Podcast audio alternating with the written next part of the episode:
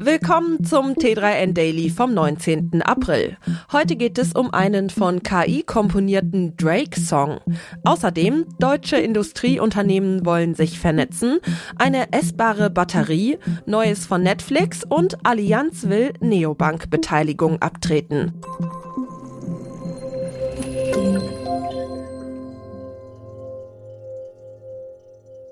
Ein vermeintlich neuer Song von Drake und The Weeknd sorgt in der Musikszene für Furore.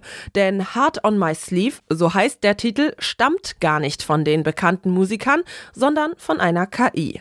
Nach der Veröffentlichung durch einen TikToker ging der Song viral und generierte in nur wenigen Tagen mehr als 15 Millionen Views.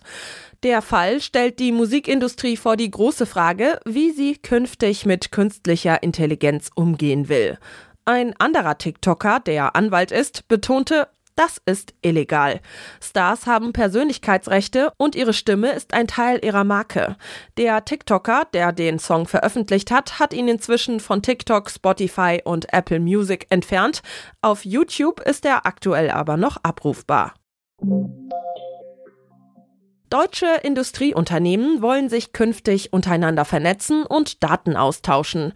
Das Projekt, mit dem das gelingen soll, nennt sich Manufacturing X und ist eine Initiative von Akteuren aus Wirtschaft, Wissenschaft und Politik.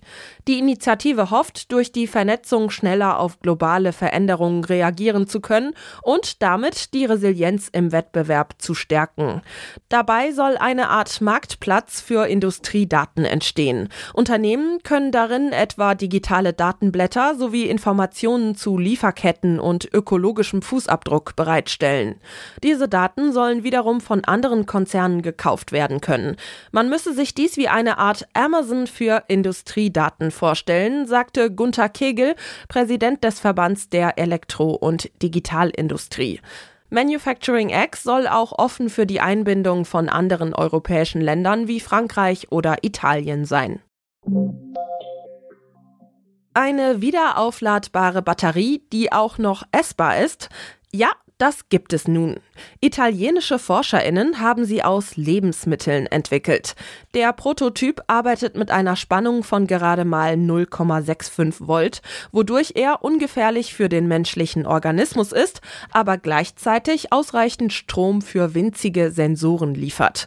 Für die Anode der Batterie kommt Vitamin B2 zum Einsatz. Die Kathode besteht aus Quercetin, einem Nahrungsergänzungsmittel. Auch Bienenwachs wird bei der essbaren Batterie verwendet. Aktivkohle dient zur Verbesserung der elektrischen Leitfähigkeit. Zur Anwendung kommen soll die Batterie bei winzigen medizinischen Geräten, die im menschlichen Körper ihren Dienst tun sollen. Weil das Herunterschlucken und Verdauen kein Problem darstellt, können sich die Forscherinnen den Einsatz der Batterie auch in Kinderspielzeug vorstellen. Netflix gibt nach 25 Jahren seinen DVD-Versand auf, der das Unternehmen einst groß gemacht hat. Gleichzeitig vermeldet der Streaming-Anbieter, dass er nach wie vor stärker gegen das Account-Sharing, also die unerlaubte Mitnutzung der Kontenzahlen der NutzerInnen vorgehen will. In einigen Ländern ist das schon angelaufen. Die großflächige Einführung des Account-Sharing-Verbots hat Netflix jetzt aber noch einmal verschoben.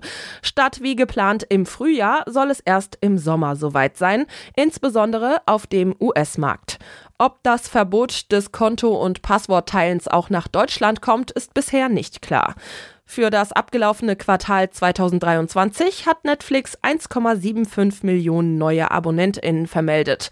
AnalystInnen hatten allerdings mit mehr als 2 Millionen neuen Abos gerechnet.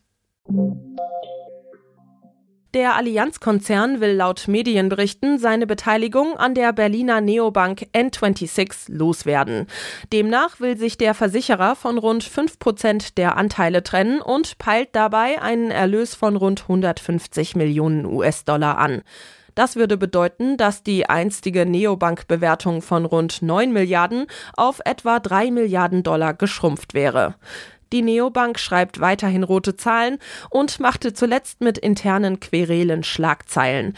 Es herrsche eine Kultur der Angst im Unternehmen, hieß es in einem vom eigenen Top-Management verfassten Brandbrief an die beiden Gründer Valentin Stalf und Maximilian Teienthal. Die Finanzaufsichtsbehörde BaFin hat das Neukundengeschäft von N26 unter anderem wegen eines schlechten Risikomanagements gedeckelt.